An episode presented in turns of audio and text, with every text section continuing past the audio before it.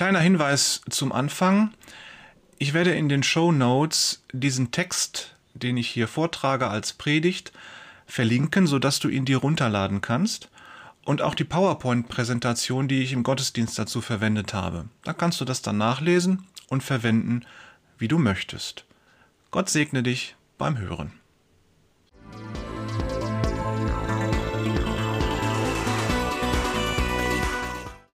Advent.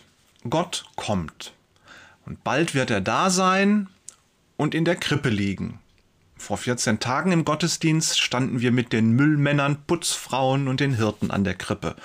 Und wir haben uns vorgenommen zu überlegen, was es für unseren Lebensstil ausmacht, mit dem Gott zu leben, der uns so sehr liebt, dass er Mensch wurde und zu uns gekommen ist was von dem, was du tust, ist eigentlich in erster Linie von deinem Glauben an Jesus motiviert? Was davon könnte die Menschen in unserer Gesellschaft überraschen? Überleg mal. Die größte Freiheit, die du hast, ist die Fähigkeit zu entscheiden, womit sich dein Verstand beschäftigt. Die Gedanken sind frei, wer kann sie erraten? Du entscheidest, welche Informationen du in deine Gedanken hineinlässt. Wo nimmst du Informationen zum Beispiel über das Weltgeschehen her? Tagesschau, Telegram, Twitter oder TikTok? Du kannst bestimmen, was du für wahr und für falsch hältst. Und deine Gedanken bestimmen dann die Richtung deines Handelns. Und die Gedanken formen auch die Gefühle, die du hast. Wenn du wütend auf jemanden bist, dann bist du nicht Opfer deines Gefühls, sondern du kannst überlegen, ob du dem anderen Böses tun willst. Du kannst dich aber auch entscheiden, nichts zu tun und deine Wut erstmal abzukühlen. Oder du kannst dich entscheiden, dem anderen gerade jetzt etwas Gutes zu tun. Du kannst also mit deinen Gedanken deine Gefühle steuern. Du kannst aber nicht mit Gefühlen deine Gedanken steuern. Du kannst nicht das Gefühl der Zuneigung in dir wachrufen. Du kannst dich aber entscheiden, gut über jemanden zu denken, und dann stellt sich nach und nach das Gefühl der Zuneigung ein. Du hast Vorstellungskraft. Du machst dir Bilder im Kopf. Schönes und Schreckliches, Mögliches und Unmögliches. Wir sind eben Bild Gottes und was er sich vorstellte, das entstand, als er das Weltall und das Leben schuf. Und mit Hilfe deiner Vorstellungskraft kannst du Bilder in dir aufbauen und sie dann in der Wirklichkeit umsetzen. Gute und böse Dinge. Ich habe im Sommer Solarpaneele bei uns an den Südbalkon geschraubt. Und nun bin ich handwerklich eigentlich eher ungeschickt und mh, hm, recht hilflos, aber ich hatte ein Bild von einer Konstruktion im Kopf. Das hatte ich so präsent in meinem Kopf, dass ich die einfach umgesetzt habe, diese Konstruktion, ohne sie aufzuzeichnen. Das war einfach da. Und ich bin jetzt noch von mir selbst ganz überwältigt, dass ich das geschafft habe. Denn es hält noch und es scheint immer noch stabil zu sein. Also, ähm, ich hatte ein Bild und daraus ist was Gutes geworden. Schön. Wladimir Putin hat auch bestimmte Vorstellungen von der Welt. Er hat letztes Jahr einen Aufsatz darüber geschrieben, wie er sich die Welt denkt, welches Bild er von dieser Welt hat. Und in seinem Bild von der Welt darf die Ukraine nicht existieren. Und danach handelt er. Die Menschen, die vergangene Woche festgenommen wurden, weil sie planten, Deutschland mit Waffengewalt zum Königtum zu machen, die haben auch ein Bild von Deutschland.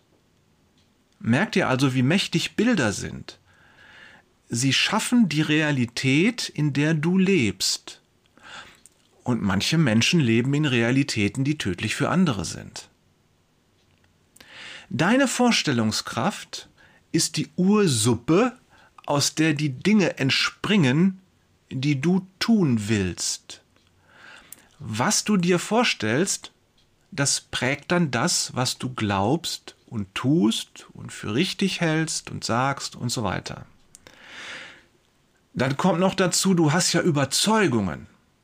Nur die hat man sich meistens nicht ausgesucht. Das sind Prägungen, die man seit seiner Kindheit aufgenommen hat. Das ist eine Struktur, in der dein Leben sich entwickelt hat und in der du dein Leben lang lebst. Und diese Strukturen, die kann man verändern, wenn man sich ihrer bewusst ist. Aber in der Regel denkt man nicht drüber nach.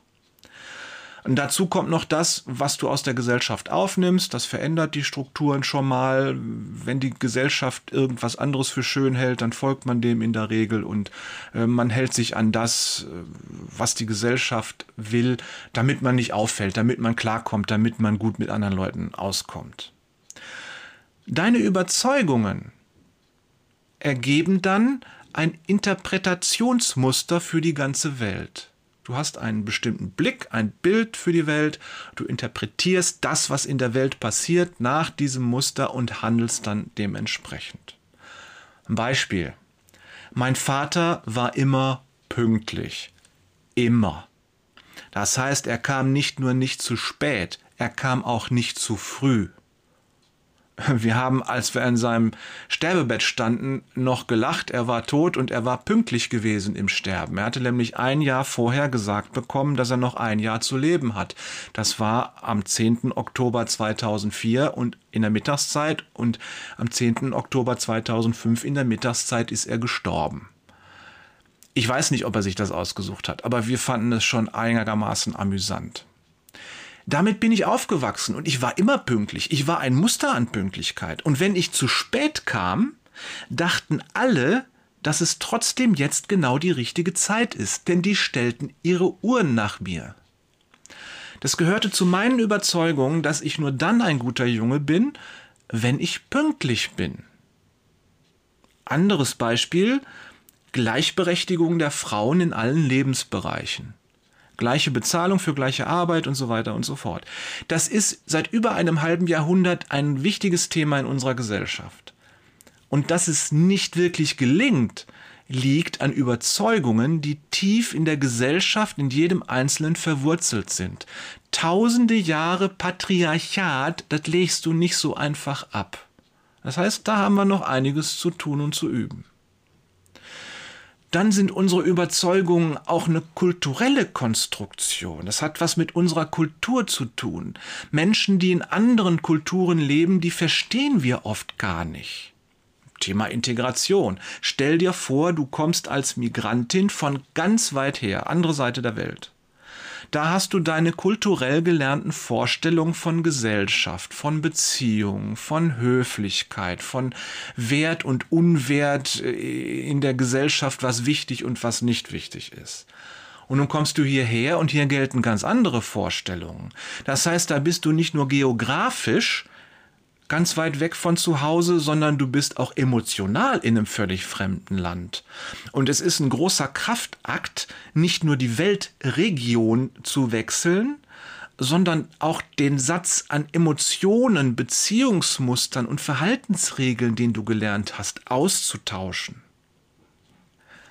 Thema Pünktlichkeit. Ich habe mich immer über Leute geärgert, die unpünktlich sind Sie hatten nach meiner Überzeugung nicht die richtige Einstellung zum Leben. Das ging doch gar nicht. Ich habe aber beschlossen, mich nicht mehr darüber zu ärgern. Das heißt, ich habe mit meinen Gedanken meine Gefühle gesteuert und mich dazu entschlossen, mich nicht mehr zu ärgern. Und daraus ist eine neue Überzeugung geworden nämlich eine Überzeugung, dass Menschen sehr wohl die richtige Einstellung zum Leben haben, auch wenn sie nicht pünktlich sind. Ich kenne mittlerweile so viele Menschen, die nach anderen zeitlichen Überzeugungen leben, da ist es angenehmer und leichter, meine eigene Überzeugung zu ändern, als immer pünktlich zu sein und sich ständig zu ärgern. Es geht also. Es ist mir wichtiger, die Menschen zu kennen, als stur auf meiner Pünktlichkeit zu beharren. Es geht also. Man kann sich entscheiden, etwas anderes zu fühlen und man kann seine Überzeugung und sein Verhaltensmuster aktiv verändern. Nun, der christliche Glaube ist der Prozess, in dem du umgestaltet wirst in das Ebenbild Jesu. Das heißt, dein Interpretationssystem für die Welt, deine Verhaltensmuster sollen ersetzt werden durch das Interpretationssystem und das Verhaltensmuster Jesu. Nichts weniger als das. Nun haben wir herausgefunden, dass unser Überzeugungssystem uns sagt, wann wir gut und wann wir böse sind. Je nachdem, was du tust, bist du gut oder nicht gut. Aber ihr Lieben, das ist teuflisch. Denn es ist ganz anders. Was du bist, wird bestimmt durch deine Beziehung zu Jesus, nicht durch das, was du tust. Du wirst nicht durch christliches Handeln zum Christen, sondern aus deiner Beziehung zu Jesus folgt das christliche Handeln. Du musst also erst Christ sein, bevor du christlich handeln kannst. Deine Überzeugungen werden im Laufe des christlichen Lebens immer mehr ersetzt durch die Überzeugungen Jesu. Als Christ willst du in dem Überzeugungssystem Jesu leben. Nun sagt der Apostel Paulus, Epheser 6, Vers 12, denn wir kämpfen nicht gegen Menschen, sondern gegen Mächte und Gewalten des Bösen, die über diese gottlose Welt herrschen und im Unsichtbaren ihr unheilvolles Wesen treiben. Die Mächte und Gewalten äh, sind sozusagen die Propagandastellen des Bösen. Das Böse hat sein Überzeugungssystem. Und die Mächte und Gewalten tragen es in die Welt und verführen die Menschen, sich danach zu richten. Wenn du von Gott in das Ebenbild Jesu verändert wirst, dann wirst du lernen, die Überzeugungen des Bösen zu entlarven. Und der Heilige Geist wird dir helfen, zu verstehen, welche Überzeugungen Jesus hat.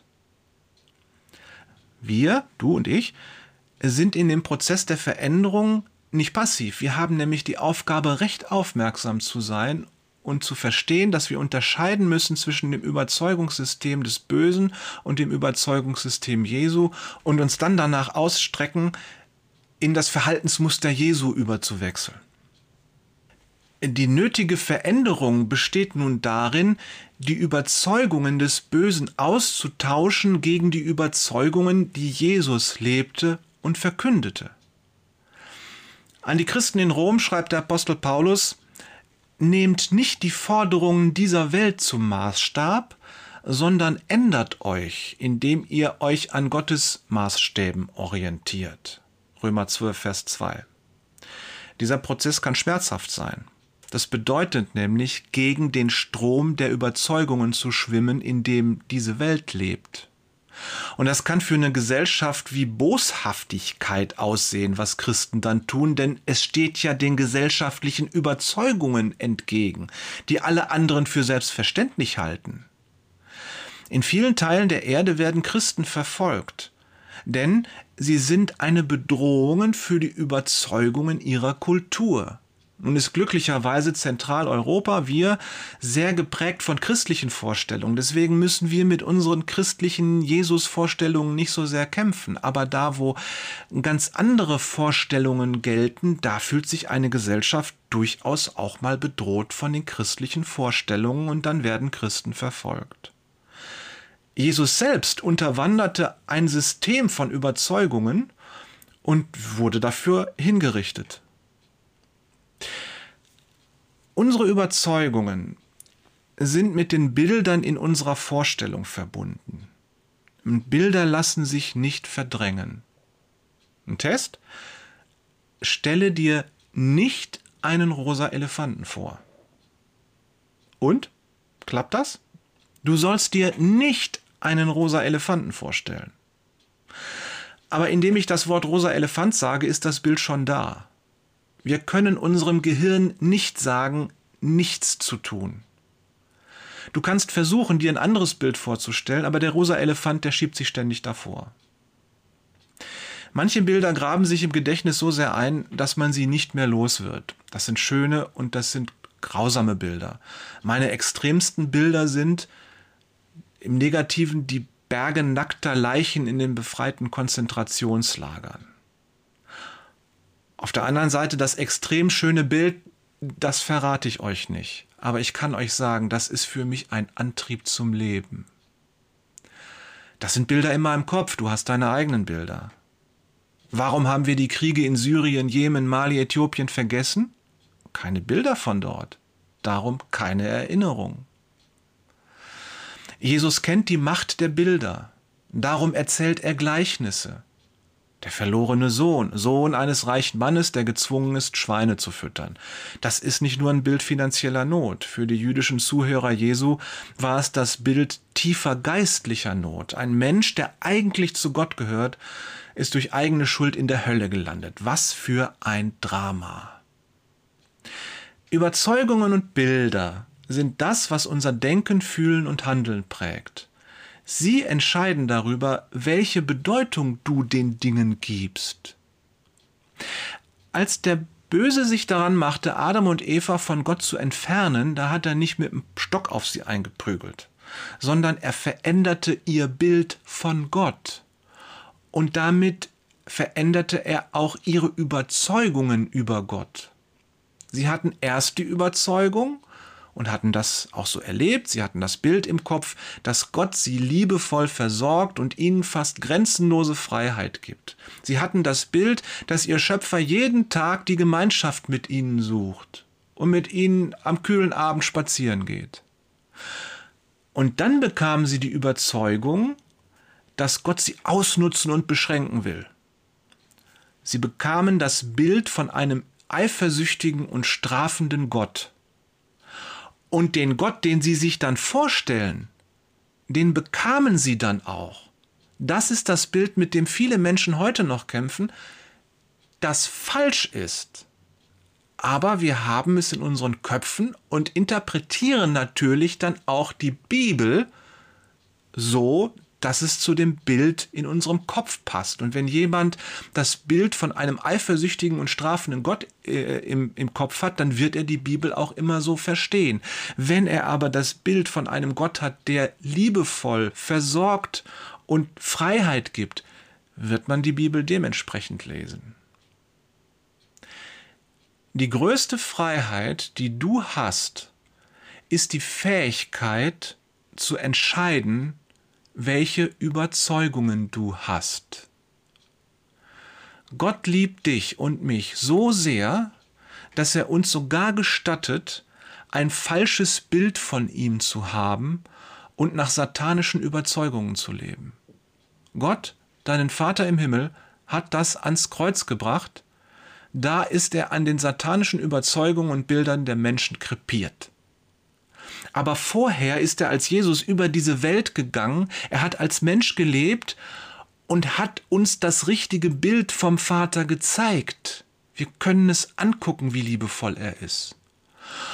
Und dann ist er wieder aus dem Tod gekommen, als wollte er uns sagen, na, willst du mal jetzt endlich dein Bild von mir revidieren und verändern? Schau mich an, wie liebevoll ich bin.